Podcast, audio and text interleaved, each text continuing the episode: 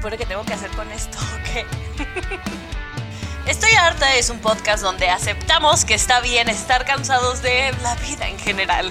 Creo que oficialmente necesito ayuda profesional. De todas esas situaciones que te incomodan y que dices, siento que mejor no. Y que no sabes por qué llevas tanto tiempo aguantando. Porque está bien estar cansado de la vida. Lo que no está bien es quedarte donde estás, hijo mío. Así que pilas. Yo soy Pamela Aridgis y esto es Estoy harta.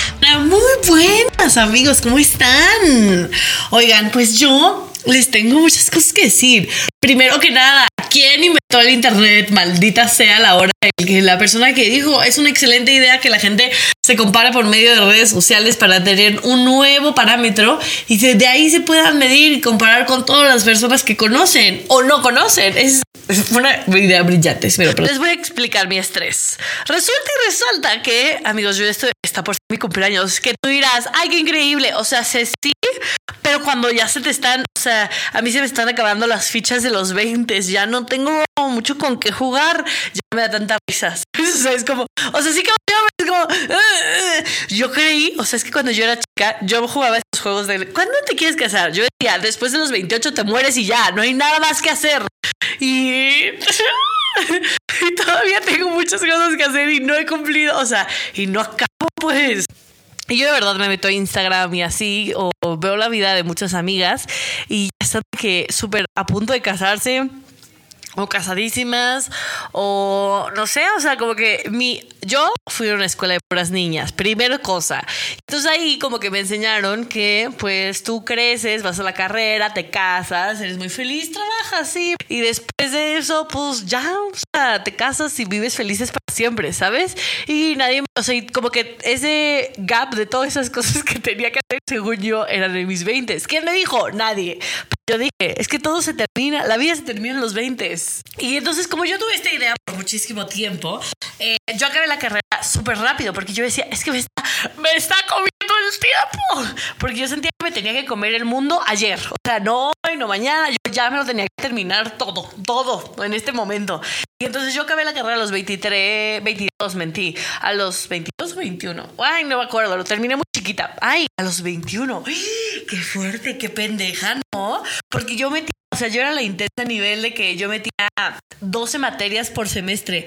Dormía, claro que no. Tenía vida, claro que no. Pero yo decía, yo termino antes. Porque además yo soy muy competitiva.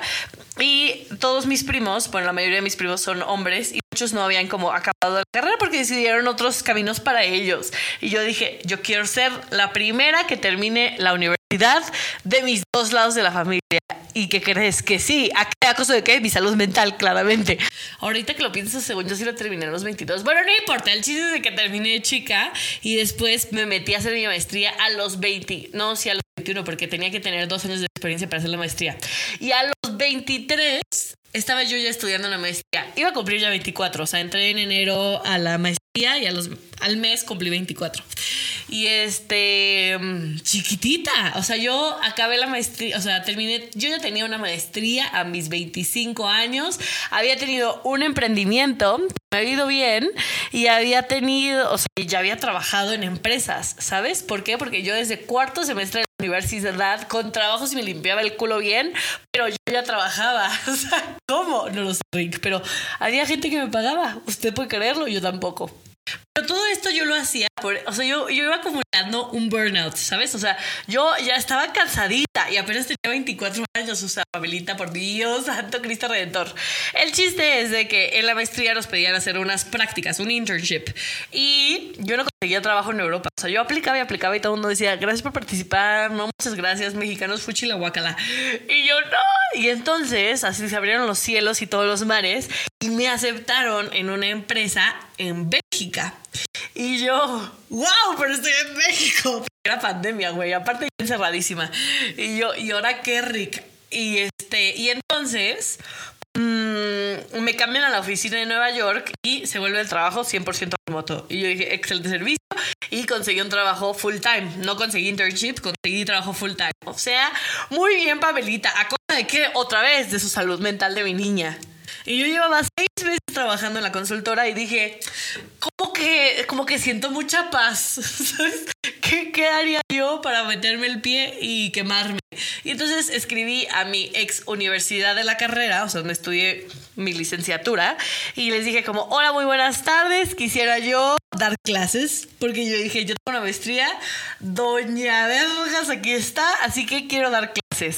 Güey, 25 años, o sea, ubicatex, pero bueno, en fin. Y que me dicen que sí, es que también ustedes, o sea, ven niña bien acelerada y le dicen que sí, pues no. Y entonces empiezo a dar clases eh, en una universidad, pero yo dije, güey, X, solo voy a dar una clase una hora y media a la semana, tres horas, y tres horas a la semana, porque las clases duraban hora y media, ¿no?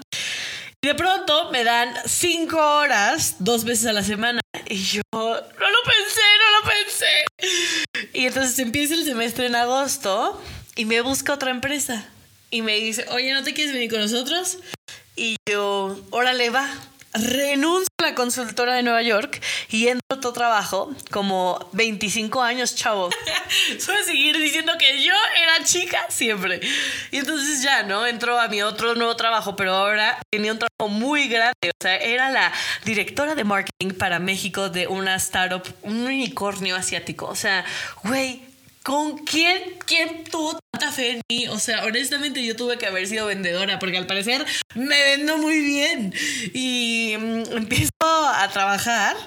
Eh, sí, tenía 25. Y entonces empiezo a trabajar ahí, jajaja. Y obviamente yo no tenía la experiencia, ni la capacidad, ni la agilidad mental en ese momento de mi vida. ¿Qué pasa? Me quemo. ¿Y qué pasa? Me corren. Pues sí, güey. ¿Cómo poner una pendeja de 25? Honestamente, qué falta de criterio de su parte. ¿Cómo ponen una niña mocosa de 25 años a dirigir una empresa? Pues no, mi rey. Obviamente no.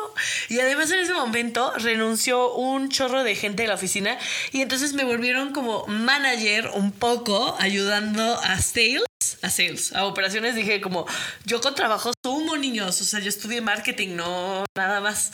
Y entonces me pongo a hacer eso y me quemé horrible. O sea, obviamente regreso de un viaje y me dicen, estuvo padrísimo, muchísimas gracias, nunca vuelvas. Y yo, me parece excelente. Güey, duré siete meses así de que en una depresión súper fuerte, pero todo esto se pudo haber evitado si no me hubiera acelerado. ¿Se dan cuenta?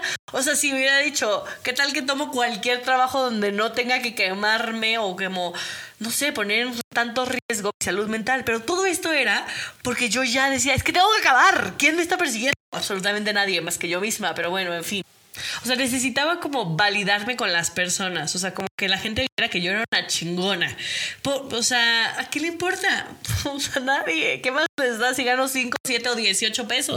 Pero bueno, entonces yo tenía esta, o sea, y además la gente me decía, wow, tienes un súper trabajo, wow, te va súper bien. Y yo sí era de, o sea, mis amigos y amigas, a mí me pagaban más. Entonces yo me validaba así de esa manera, o sea, como diciendo que es que a mí me va cabrón, eh, estoy tengo un muy buen trabajo, soy a la que mejor le va en la carrera, soy la primera que tiene maestría de todos mis amigos y de toda mi familia. Entonces todo esto, pues la gente te decía, ay, wow, qué cool eres, pero yo ponía en riesgo, o sea, la gente me lo aplaudía, yo decía, esto está bien, pero mientras, o sea, güey, subí un chingo pesos, como 20 kilos, engordé porque, pues, obviamente toda mi ansiedad y mi estrés y mis nervios y ta, ta, ta, pues se iban ahí, ¿sabes?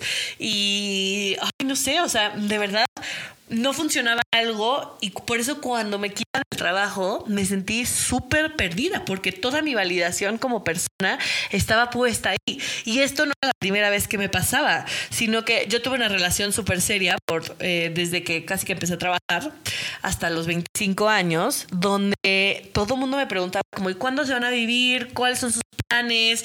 él vivía afuera, yo vivía afuera, entonces pues sí había como esta presión de que pues qué van a hacer si ambos están viviendo afuera, ¿sabes?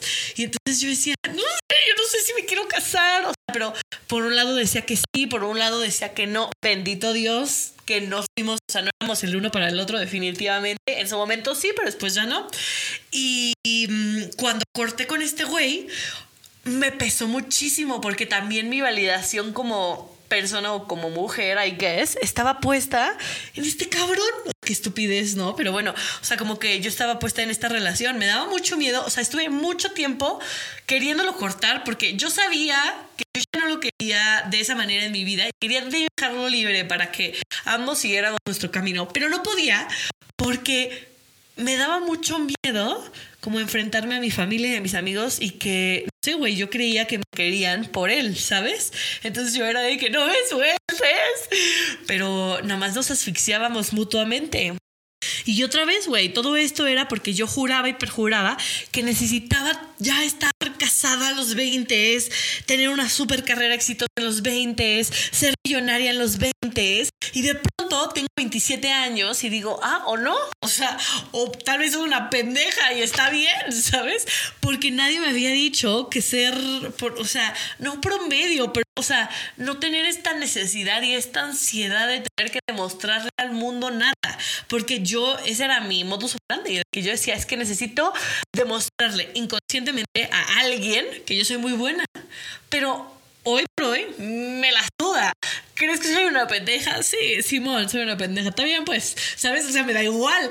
No me quiero cambiar de trabajo porque me encanta mi trabajo. Estoy muy bien. O sea, no veo la necesidad de, ¿sabes? O sea, de que ¿para qué me quemo otra vez? Yo ya pasé por ahí, o sea, iré creciendo y así, pero no tengo esta necesidad como era de antes de crecer. Prefiero tener un trabajo que me permita tener un balance en mi vida, que a veces, porque también está difícil, pero que me permite ser más libre a estar encerrada en un trabajo solamente que tengo un título chingón y que me mate pero para validar a los demás y mi felicidad donde queda, ¿sabes? O sea, o mi, o sea, no puedo, yo soy mucho más que solamente un trabajo, soy mucho más que mi relación, soy mucho más que, no sé, fil de blanco con esa cosa con la que te presionas y me costó mucho trabajo descubrir que yo era un conjunto de muchas cosas y que no hay prisa y que si este año me la quiero llevar leve y no me interesa, eh, o sea, yo mis amigas que están hoy por hoy en los 20 y al principio decía qué pendejas, pero también yo decía,